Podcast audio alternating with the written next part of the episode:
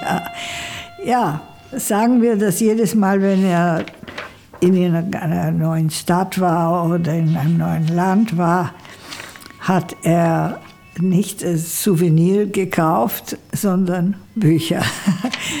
Und sein Koffer war viel größer als das, was notwendig war für seine Kleidung, die ihn nicht so furchtbar interessierte, als wenn er zurückkam mit einem schweren Koffer mit neun Büchern in verschiedenen Sprachen.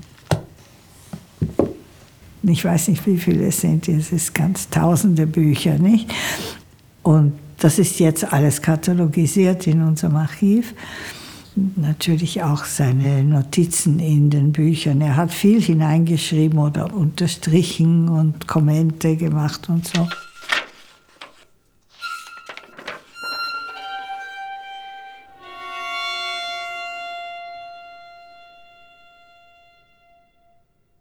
Ascolta eine akustische Reise in die Privatbibliothek des venezianischen Komponisten Luigi Nono. Eine Sendung von Noemi Schneider.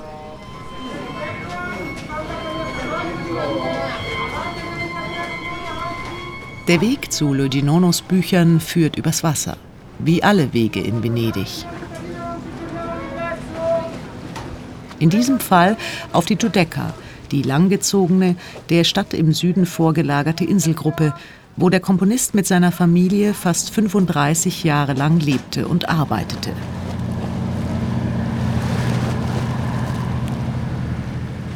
Die Giudecca, das Arbeiterviertel Venedigs, wählte Luigi Nono, der seit 1952 Mitglied der Kommunistischen Partei Italiens war, bewusst als Wohnort aus. In einem Brief an seinen Schüler Helmut Lachenmann schrieb er Mitte der 1960er Jahre In Venedig unterhalte ich mich mit den befreundeten Arbeitern der Giudecca.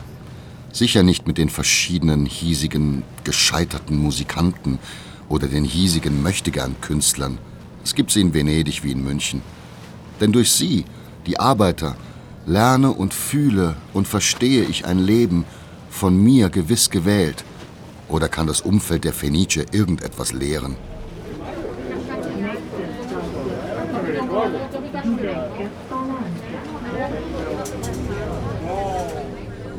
Das Vaporetto, der venezianische Wasserbus, benötigt nur etwa anderthalb Minuten, um von einem Ufer des 450 Meter breiten Kanals, der die Hauptinsel von der Giudecca trennt, ans andere überzusetzen.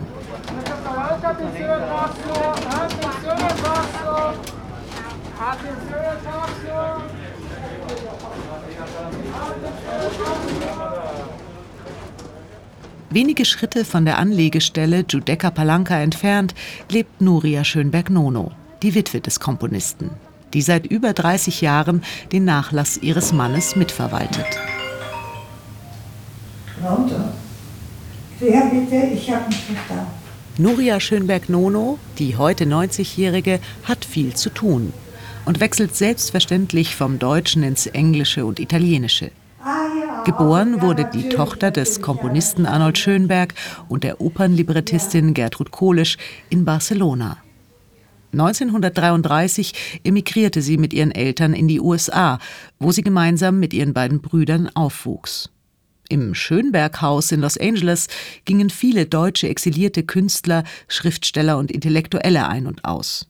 Nuria Schönberg-Nono erinnert sich noch gut an den angekündigten Besuch des Schriftstellers und Dramatikers Bertolt Brecht, dessen Werke sowohl für ihren Vater Arnold Schönberg als auch für ihren zukünftigen Ehemann Luigi Nono von großer Bedeutung waren. Er hätte einmal zu uns kommen sollen. Und mein Vater war sehr froh, dass er kommen wollte und ihn kennenlernen wollte.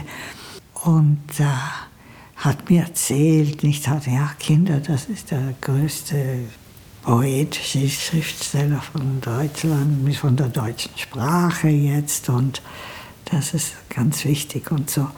Und dann im letzten Moment hat Brecht angerufen, er hätte Zahnweh und wäre nicht gekommen. Und dann habe ich mein erstes Gedicht gemacht und das war Der arme Brecht, es geschieht ihm recht. Die Wange ist groß, aber nicht viel los. da war ich, ich weiß nicht, so zehn Jahre alt oder was. Aber es hat uns so geärgert, nicht, dass er nicht kommt.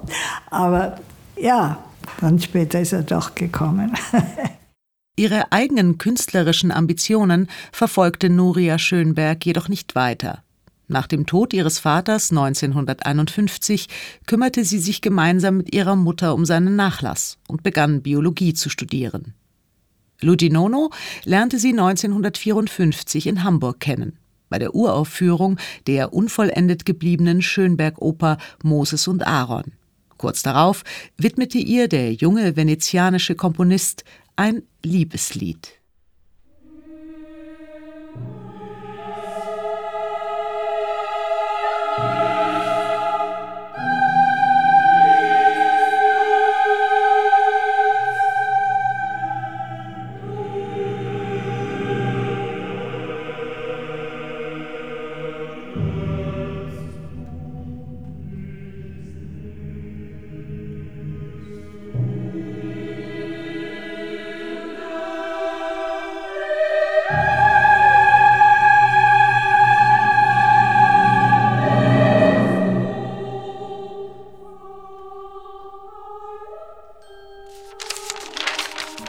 Muss sagen, nachdem ich ihn kennengelernt habe und in Hamburg, hat er mir öfters kleine Bücher geschickt oder davon mich gefragt, hast du das gelesen? Nein, ich habe nicht. Ich war nicht so. Unter den Büchern, die Luigi Nono seiner Nuria Anfang der 1950er Jahre schenkte, befand sich auch ein Band des italienischen Dichters Cesare Pavese, den der Komponist sehr schätzte und in den folgenden Jahren mehrfach vertonte. Auch du bist Hügel. Anche tu sei collina. Und Steinpfad. E sentiero di sassi. Bewegung im Schilf. E gioco nei canetti. E conosci la vigna. Zu Haus im Weinberg. Che di notte tace. Und seiner lautlosen Nacht. Tu non dici parole. Du sagst kein Wort.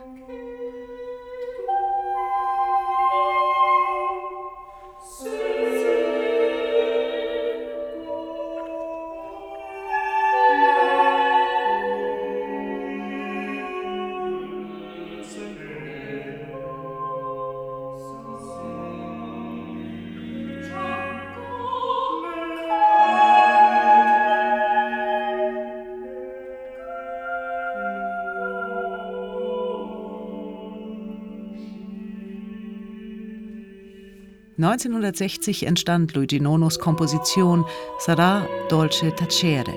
Süß ist das Schweigen für acht Stimmen, die er seinem Freund, dem venezianischen Dirigenten und Komponisten Bruno Maderna widmete. Der Text entstammt Paveses Gedichtzyklus La terra e la morte, die Erde und der Tod. Ritroverai le nubi e il canetto. Wie Mondschatten. E le voci come un'ombra di luna. Die Wolken, das Schilf und die Stimmen ritroverai parole. Wiederfinden wirst oltre du la Worte vita breve jenseits des kurzen e Lebens dei giochi. und nächtlicher Spiele. Oltre l'infanzia accesa. Verbrennender Kindheit. Sarà dolce tacere. Schön ist das Schweigen. Du Erde und Weinberg. Sei la terra e la vigna. Ein Schweigen aus Feuer. Un acceso silenzio brucerà la campagna wie Leuchtfeuer. come il falò la sera. Nacht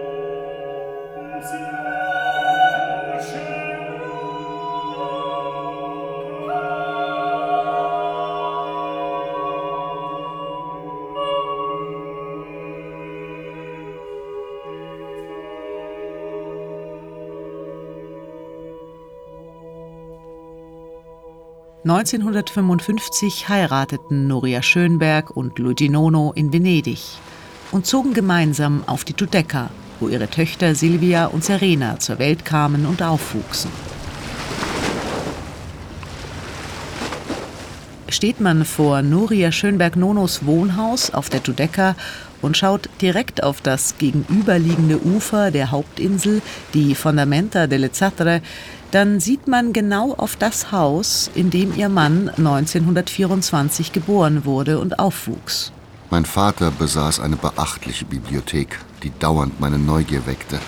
Erzählte Luigi Nono 1987 dem italienischen Musikwissenschaftler Enzo Restagno in einem ausführlichen Gespräch, das unter dem Titel Incontri veröffentlicht wurde.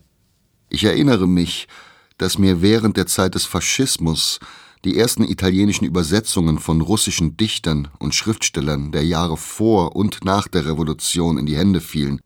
Übrigens hatte der Verlag Einaudi schon seine Entprovinzialisierungskampagne der italienischen Kultur begonnen, indem er sowohl Amerikaner als auch Russen übersetzen ließ. Es gab in der Zeitschrift Politecnico eine beachtliche Vorwegnahme dieses Trends. Es gab Aufsätze Paveses zur amerikanischen Literatur und es gab Gogol, der in den ersten Übersetzungen zirkulierte. Ich las Gogol, ich las auch Rilke, die beide auf mich einen unglaublichen Zauber ausübten durch ihre sehr ferne und geheimnisvolle Welt.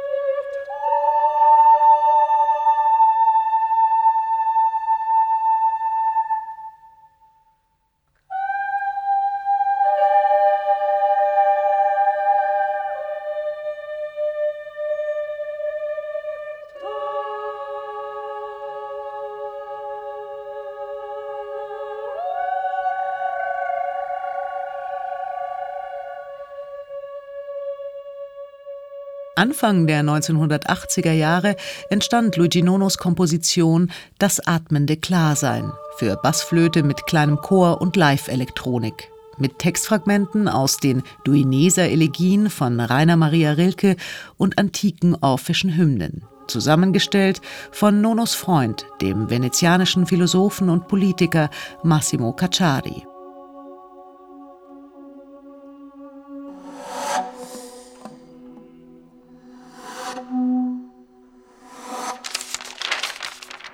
Nur ein paar Häuser von Luigi Nonos Elternhaus entfernt ließ sich Rainer Maria Rilke im November 1907 nieder und versuchte, wie viele andere Schriftsteller und Dichter, die besondere Atmosphäre der Lagunenstadt in Worte zu fassen.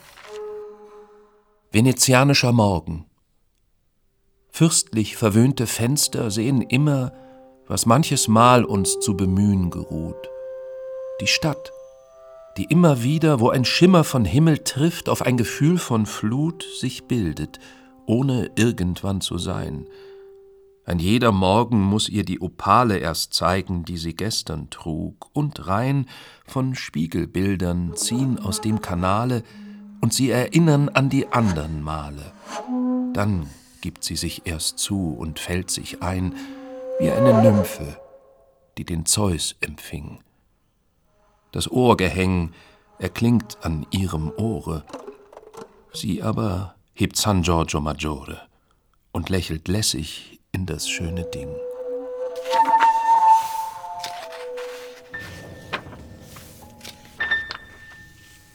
Während seiner Gymnasialzeit erhielt Luigi Nono Klavierunterricht und begann noch vor dem Abitur als externer Schüler bei dem Komponisten Gianfrancesco Malipiero an der Musikhochschule in Venedig zu studieren.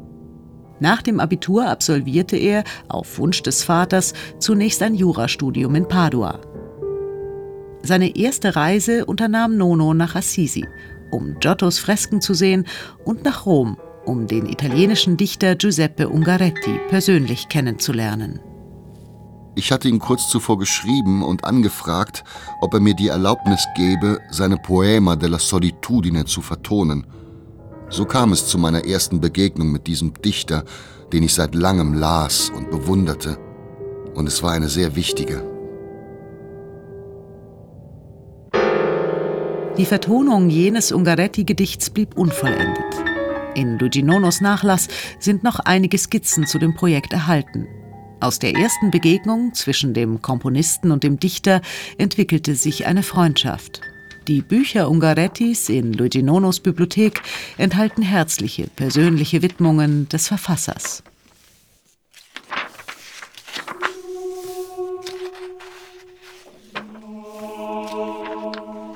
Più non muggisce, non sussurra il mare, il mare. Nicht mehr brüllt, nicht mehr flüstert's, das Meer, das Meer. Senza i sogni in colore campo è il mare. Ohne die Träume ist es ein fahles Feld, das Meer, das Meer.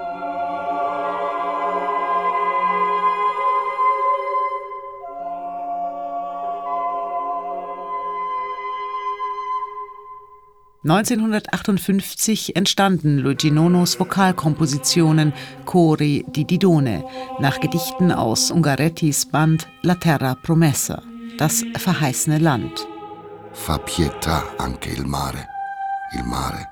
Erbarmen tut's einen auch das, das Meer, das Meer. Muovono nuvole irriflesse il mare, il mare. Ungespiegelte Wolken bewegen's, das Meer, das Meer. A fumi tristi cede il letto il mare. Tristem Rauch il tritt es mare. sein Bett ab, das Meer, das Meer.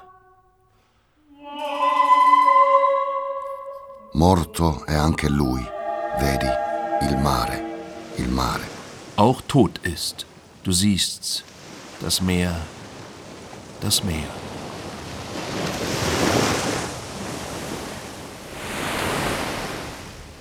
Nach dem Tod ihres Mannes 1990 begann Nuria Schönberg-Nono mit dem Aufbau des Archivs. 1993 wurde es offiziell gegründet und zunächst in einem Wohnhaus am Giudecca-Kanal untergebracht. Doch mit der Zeit reichte der Platz nicht mehr aus und der Nachlass des Komponisten zog in einen Seitenflügel des nahegelegenen ehemaligen Klosters Santi Cosma e Damiano um. Zeitgleich wurde das Archiv in eine Stiftung umgewandelt, deren Präsidentin Nuria Schönberg-Nono ist. Dass das Archivio Luigi Nono allen interessierten Besucherinnen und Besuchern offen steht, ist ihr sehr wichtig.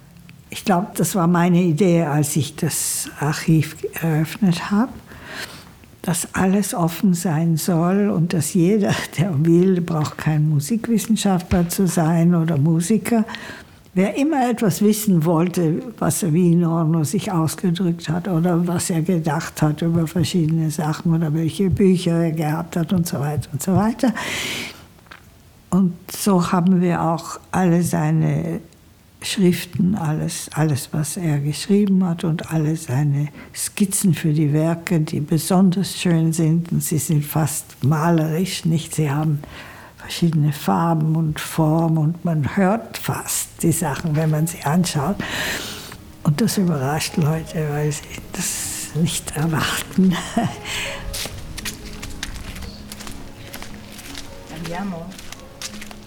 Malerisch ist auch der kurze Weg von Nuria Schönberg-Nonos Wohnung ins Archiv.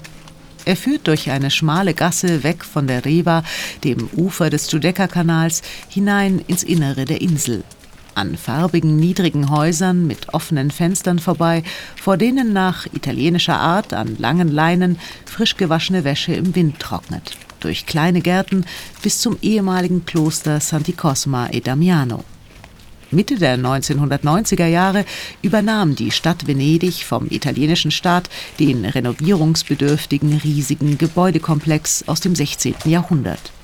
Heute befinden sich darin Künstlerateliers, Wohnungen, Büros, Veranstaltungs- und Probenräume und das Archivio Luigi Nono.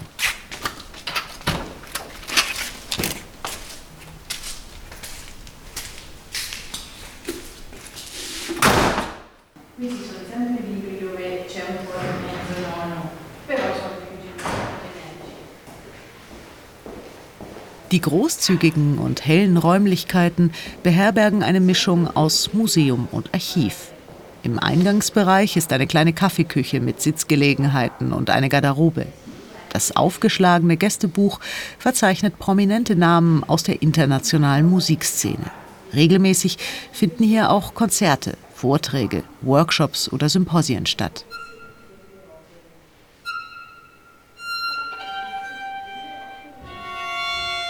Egal wohin man schaut, der Blick fällt unweigerlich auf eines der vielen großformatigen oder kleinen Schwarz-Weiß-Porträts des Komponisten.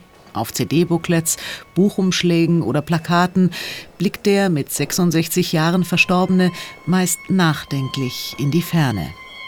Luigi Nono, il maestro di suoni e silenzi, der Meister der Klänge und der Stille, der die Musikgeschichte des 20. Jahrhunderts maßgeblich mitschrieb.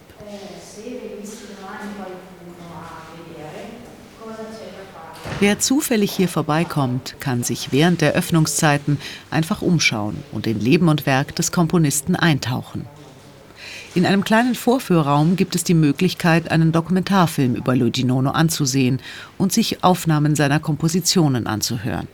Drei Fotoausstellungen und mehrere Schaukästen mit persönlichen Erinnerungsstücken vermitteln Einblicke in sein Leben, seine Interessen und Arbeitsweisen.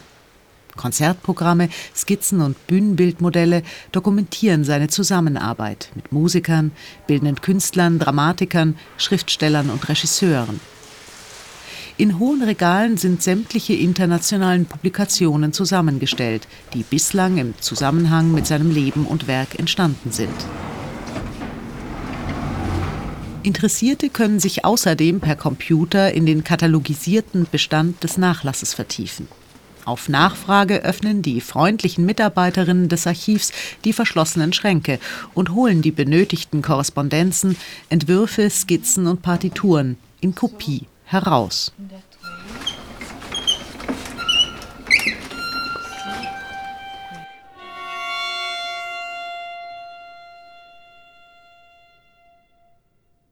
Ascolta. Hör zu, hör hin. Den Blickfang an der Stirnseite des Raumes bildet die große Reproduktion einer Skizze Luginonos. Eine Notiz zu seiner Oper Prometheo, die 1985 in Venedig uraufgeführt wurde. Das Plakat zeigt die Überreste eines griechischen Tempels, über die der Komponist in seiner schwungvollen Handschrift mit grünem Filzstift in Großbuchstaben Ascolta geschrieben hat ein programmatischer Begriff für sein Werk. Das Wort Ascolta ist sehr, sehr wichtig bei ihm, weil er meinte, dass man aktiv zuhören muss. Nicht? Dass man weiß, dass man zuhört, nicht nur, weil da irgendwie ein Klang ist und man sitzt da. Nicht? Wenn er Aufführungen gehabt hat, dann war nicht der Applaus das Wichtige, sondern das hat auch Claudio Abato immer gesagt, wenn das Werk fertig gespielt ist, nicht? Und dann sofort kommt du, du, du, du, du, nicht? Nichts. Aber wenn es eine, einen Moment totale Ruhe gibt, weil die Leute so betroffen sind von dieser Musik, dieses Silenzio, nicht? Das, das bedeutet, dass es wirklich angekommen ist.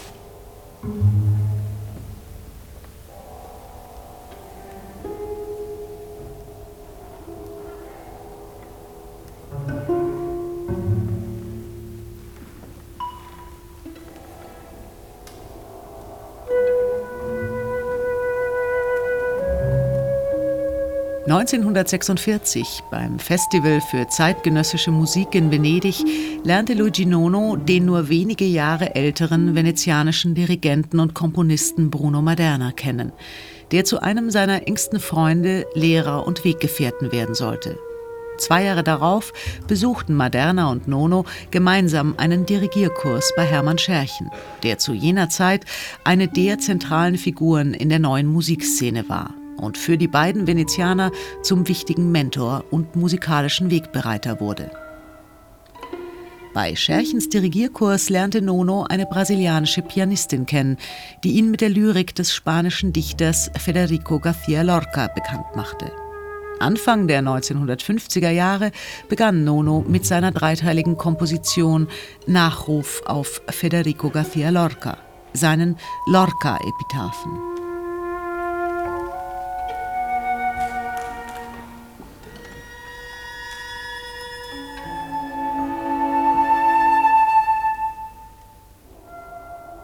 Auf Hermann Scherchens Empfehlung hin nahm Luigi Nono an den Darmstädter Ferienkursen für neue Musik teil und lernte dort Hans-Werner Henze, Pierre Boulez und Karl-Heinz Stockhausen kennen. In Darmstadt traf sich zu dieser Zeit die musikalische Avantgarde, zu der der junge Venezianer schon bald selbst gehörte.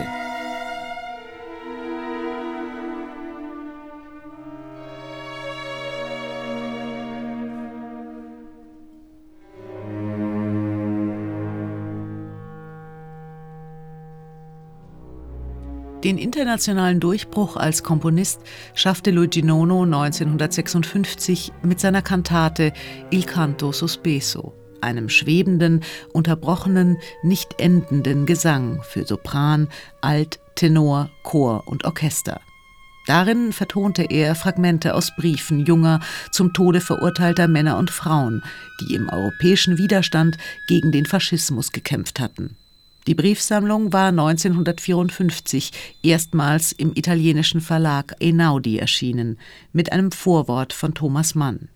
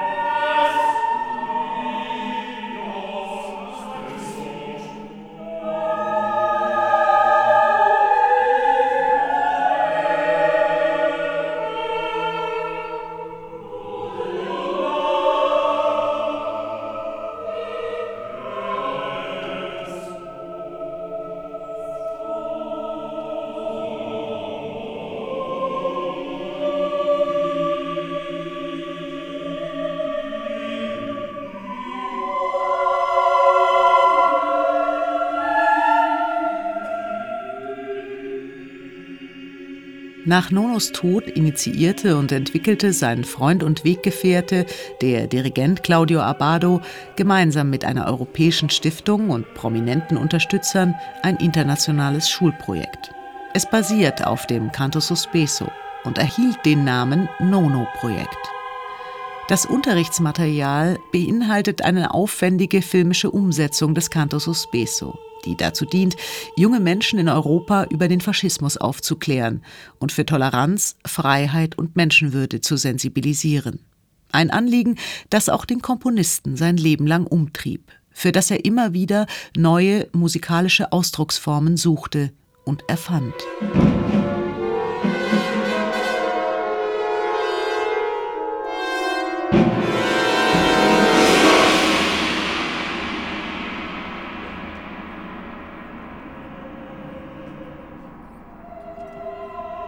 Ihr, die ihr auftauchen werdet aus der Flut, in der wir untergegangen sind, gedenkt, wenn ihr von unseren Schwächen sprecht, auch der finsteren Zeit, der ihr entronnen seid.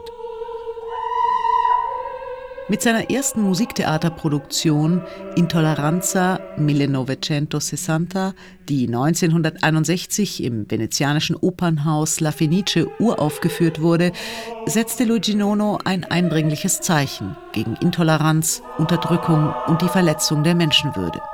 Für das Libretto verwendete er unter anderem Texte des französischen Surrealisten Paul Éluard, des russischen Futuristen Wladimir Majakowski und des deutschen Dramatikers und Dichters Bertolt Brecht.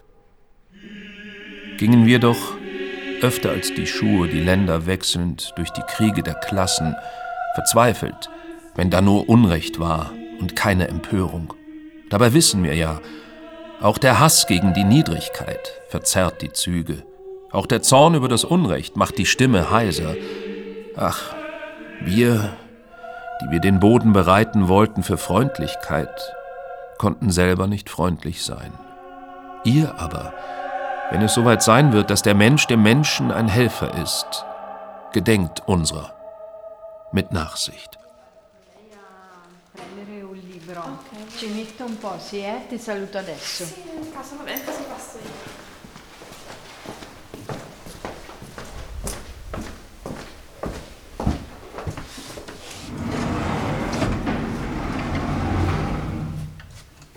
Die über 13.000 Bücher, die sich im Wohnhaus des Komponisten bis unter die Decke stapelten, befinden sich nun in hohen Metallschränken in einem abgetrennten Bereich des Archivs, zu dem nur die Mitarbeiterinnen Zugang haben. Der katalogisierte Bestand ist online über das Portal des Venezianischen Bibliothekenverbunds einsehbar und abrufbar.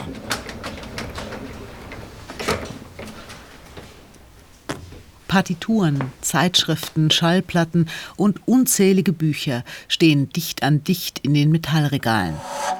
Zeitgenössisches und Antikes, bibliophile Ausgaben und zerlesene Taschenbücher. Kurioses wie das Kreuzberger Wanderbuch, das Wege durch das widerborstige Berlin verspricht, Nützliches wie Goethes Farbenlehre, Prosa von Italo Calvino bis Christa Wolf die Abschiedsrede von Willy Brandt, internationale Lyrik von Achmatova bis Pavese, Politisches von Marx, Mao, Lenin, Trotzki und Co., revolutionäre Schriften von Che Guevara, Philosophisches von Aristoteles bis Wittgenstein, Theoretisches von Walter Benjamin, Jean-Paul Sartre, Adorno und Hegel musikwissenschaftliche Schriften, literarische Klassiker von Dante bis Dostoevsky, Kunstbände, Dramen, Judaica und Geschichtliches. Bücher, die der Komponist geschenkt bekommen, gekauft, geerbt oder ausgeliehen hat. Viele davon mit persönlichen Widmungen. Italienische, russische, spanische, holländische, griechische, ungarische, portugiesische, tschechische, japanische, chinesische, französische und deutschsprachige Ausgaben die jungen Leute kommen immer und sagen, hat er das alles gelesen? Sage ich, nein. Manchmal hat er ein Buch gekauft, weil ihm der Titel gefallen oder der Schriftsteller nicht und dann vielleicht hat sie nicht so interessiert, dann ist es so geblieben. Aber viele hat er sehr gründlich gelesen und hat auch annotiert. Und das interessiert uns heute auch sehr.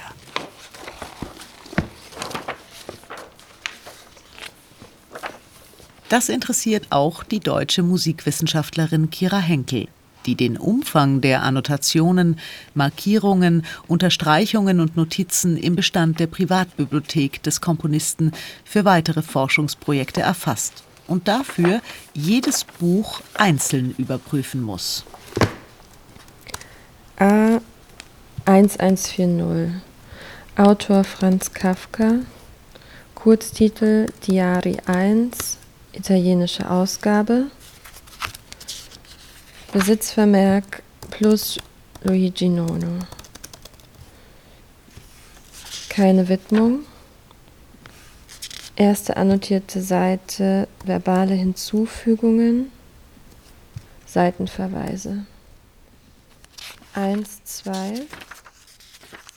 In sogno pregai la ballerina Eduardova di danzare un'altra volta a Ciarda.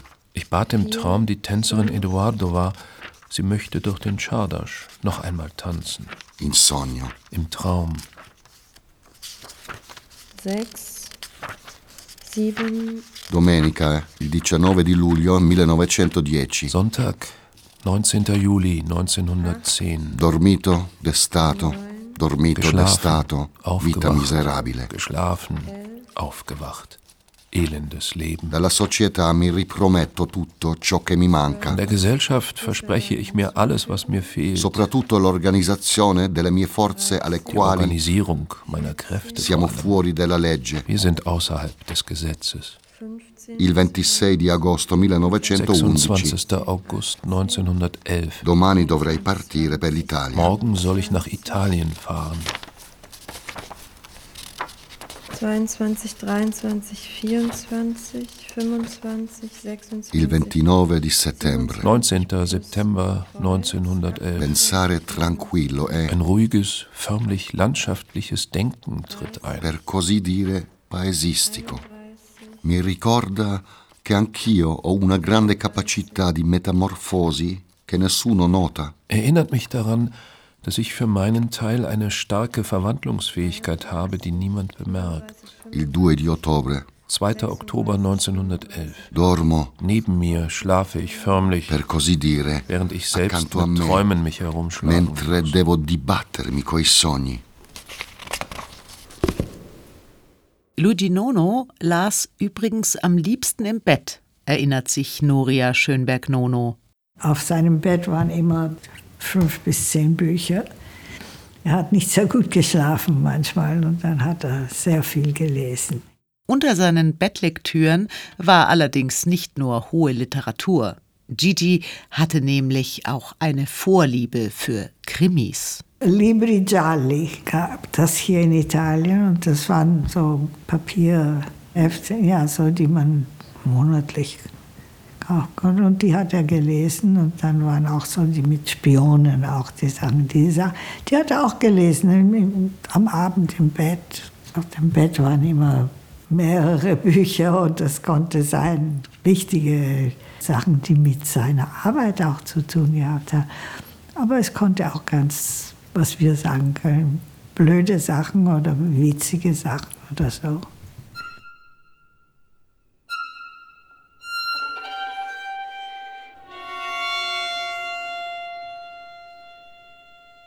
Vieles, was Luigi Nono las, hatte mit seiner Arbeit zu tun, diente ihm als Inspirations- oder Informationsquelle oder ganz konkret als Textmaterial für seine Kompositionen.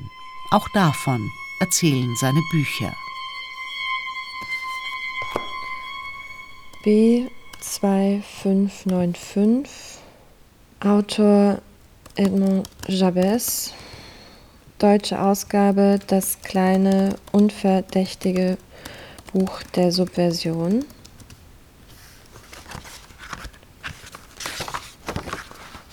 Kein Besitzvermerk, aber Widmung. Pour Luigi Nono. Für Luigi Nono. En amitié. In Freundschaft. Erste Seite mit Markierung in Rot. Anfang der 1980er Jahre wurde Luigi Nono durch seinen Freund Massimo Cacciari auf die Werke des französischen Dichters und Philosophen Edmond Jabez aufmerksam und begann sich intensiv mit dessen Texten auseinanderzusetzen. Die Wahrheit kennt sämtliche Subversionen. La vérité connaît toutes les subversions. Jede Schöpfung hat als Ort einen geschlossenen, vom Unendlichen umfassten Raum. Espace clos, environné d'infini. Überall werde ich die Schranken niederreißen, um meinen Werken, nebst ihrem eigenen Raum, die Unendlichkeit eines verbotenen Raums zu eröffnen. L'infini d'un espace interdit. Jegliche Subversion subversion erheischt zunächst unsere volle Anhänger. pleine d'adhésion. Leben Vivre heißt sich die Subversion des Augenblicks zu eigen machen und sterben die unumkehrbare Subversion der la Ewigkeit betreiben. subversion de l'instant mourir, celle irréversible de l'éternité. Die Subversion ist Zukunftspakt. La subversion est pacte d'avenir. Schatten ohne Schatten, Ombre sans ombre. Lichter ohne Licht Lumière sans lumière. sind die nachweislichen Spuren des Vergessens. Und da das Mysterium des Wegs. In sich zu gehen heißt, sich der Subversion bewusst zu werden. découvrir la subversion.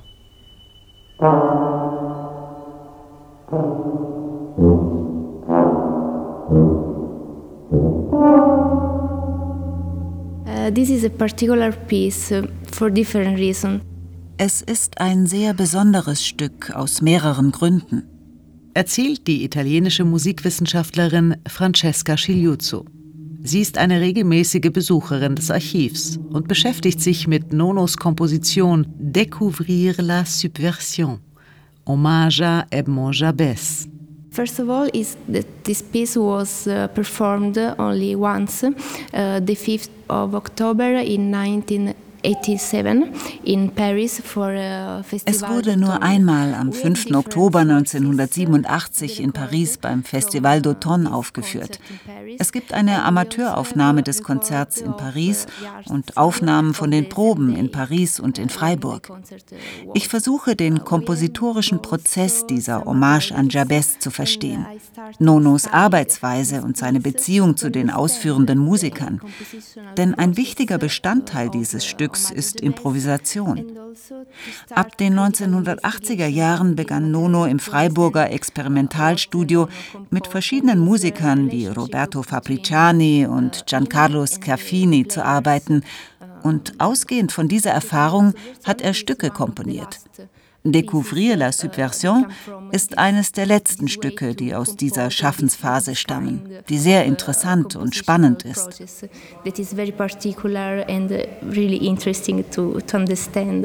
Here in uh, Archivio Luigi Nono, we can find uh, some preparatory materials, uh, sketches. Hier im Archivio Luigi Nono kann ich die Materialien zu dieser Komposition einsehen.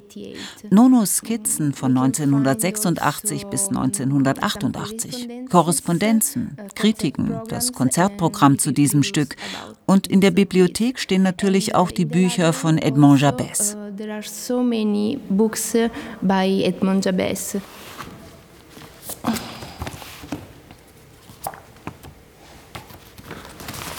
He worked in a particular way. He, uh, he read and uh, er hatte eine ganz bestimmte Arbeitsweise. Er las und dann unterstrich er mit verschiedenen Farben, um bestimmte Fragmente miteinander zu verbinden. Er markierte Seiten, Wörter in verschiedenen Farben. Die Farben spiegeln unterschiedliche Arbeitsphasen wider. Orange, Rot, sehr farbig. Orange, red, uh, circle, uh, very colorful signs. Ah, this is the last one um, choice by Nono. Das ist die letzte Textfassung. Das ist der Text, den er für seine Komposition benutzt hat. Aber das ist in Französisch. Das kann ich nicht so gut lesen. But it's in French, I can't read it very well. La révolte avant pour sourire le blanc la subversion.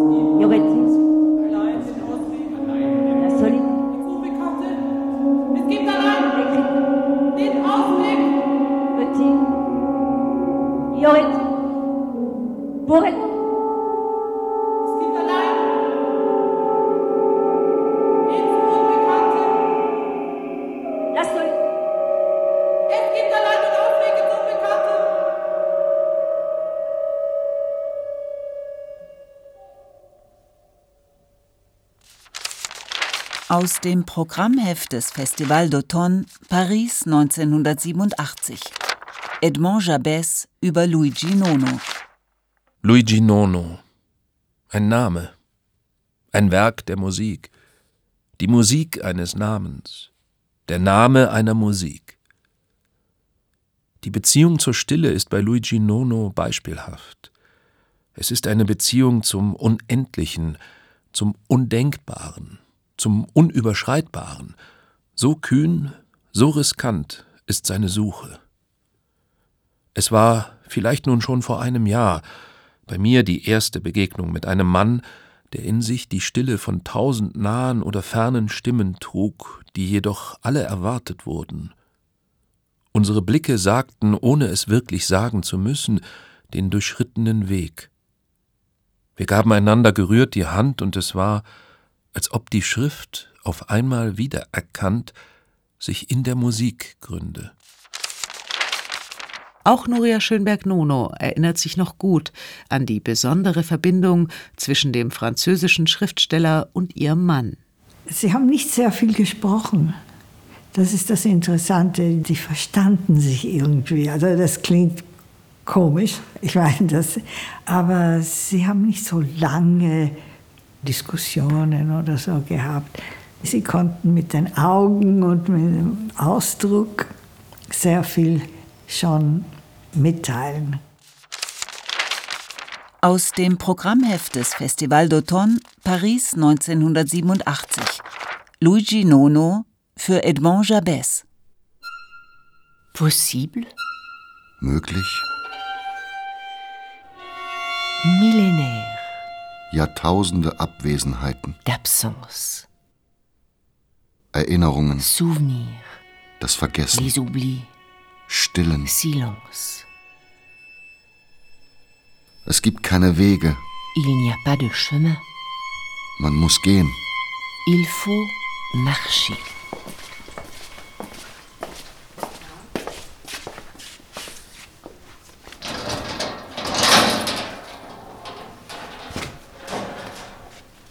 Die Briefe des Komponisten befinden sich in Kopie ebenfalls im nur für die Mitarbeiterinnen zugänglichen Bereich.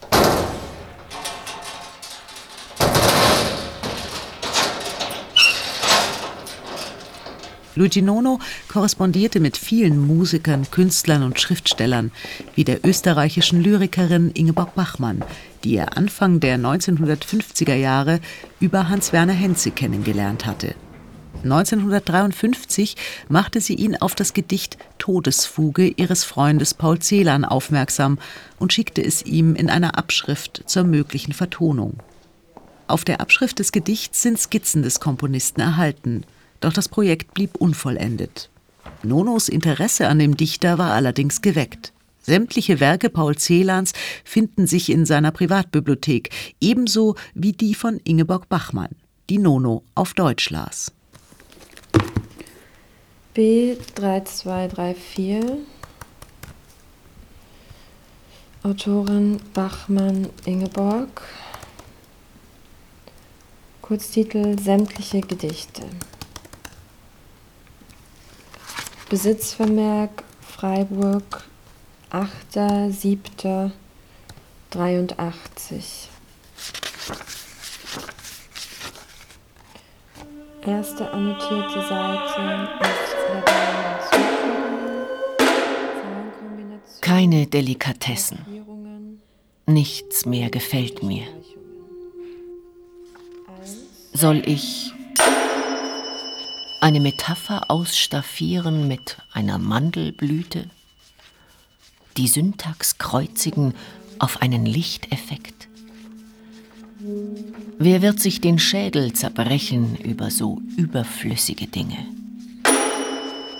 Ich habe ein Einsehen gelernt mit den Worten, die da sind, für die unterste Klasse.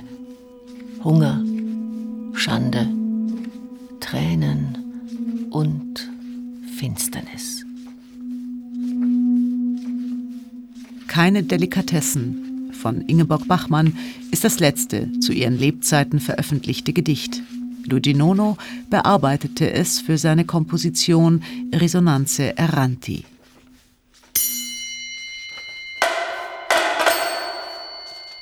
Muss ich mit dem verhagelten Kopf, mit dem Schreibkrampf in dieser Hand, unter 300 nächtigem Druck einreißen das Papier, wegfegen die angezettelten Wortopern, vernichtend so ich, du und er, sie, es, wir, ihr? Soll doch. Sollen die anderen. Mein Teil, es soll verloren gehen.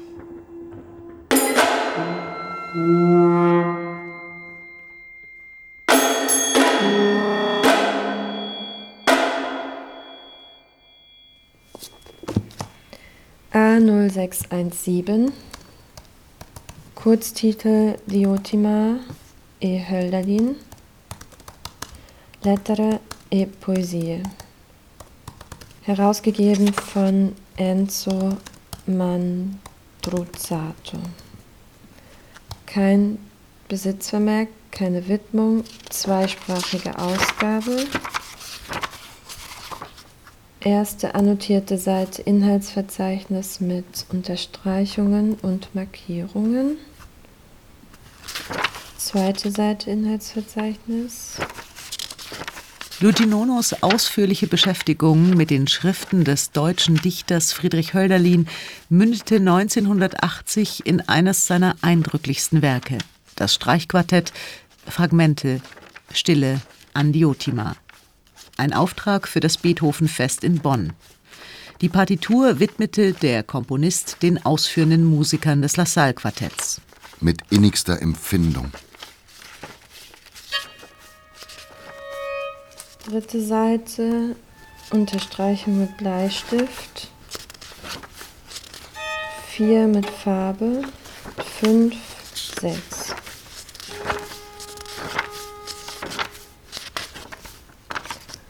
Sieben mit verbaler Hinzufügung. Luigi Nono arbeitete darin mit Textfragmenten aus Hölderlins Gedichten. Diese Fragmente sind allerdings nur für die inneren Ohren der ausführenden Musiker bestimmt, wie Nono im Vorwort zu der veröffentlichten Partitur schrieb. Sie dürfen daher weder vorgetragen noch als naturalistische, programmatische Hinweise für die Aufführung verstanden werden.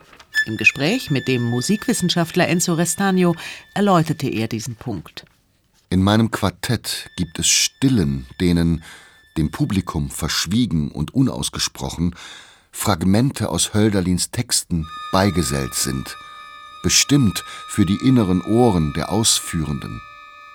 Diese Stillen, in denen in unserem Ohr das, was wir gehört haben, eine Summe bildet mit der Spannung von Vorahnungen dessen, was noch fehlt, sind im wahrsten Sinne des Wortes aufgehobene Augenblicke.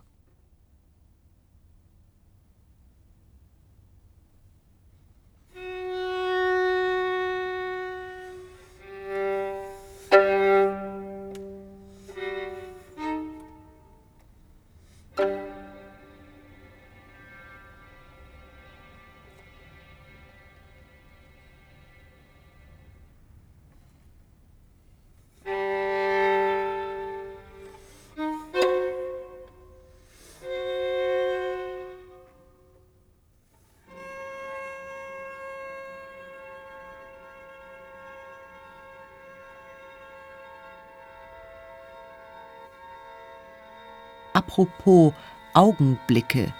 Die freundlichen Archivmitarbeiterinnen werden langsam ungeduldig. Schließlich haben sie längst Feierabend. Und unsere Sendezeit ist auch gleich zu Ende.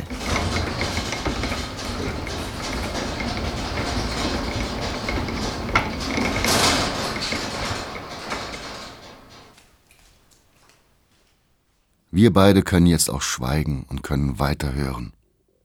Wir werden an Klänge hören, die wir sonst nicht hören. Klänge von draußen und Klänge in uns. Auch Klänge, die nicht von einem Klang kommen, sondern auch von Steinen oder Farben. Beim Wandern durch Venedig passiert es mir in letzter Zeit oft, die Steine zu hören, den Glockenklang zu sehen und das Wasser zu lesen.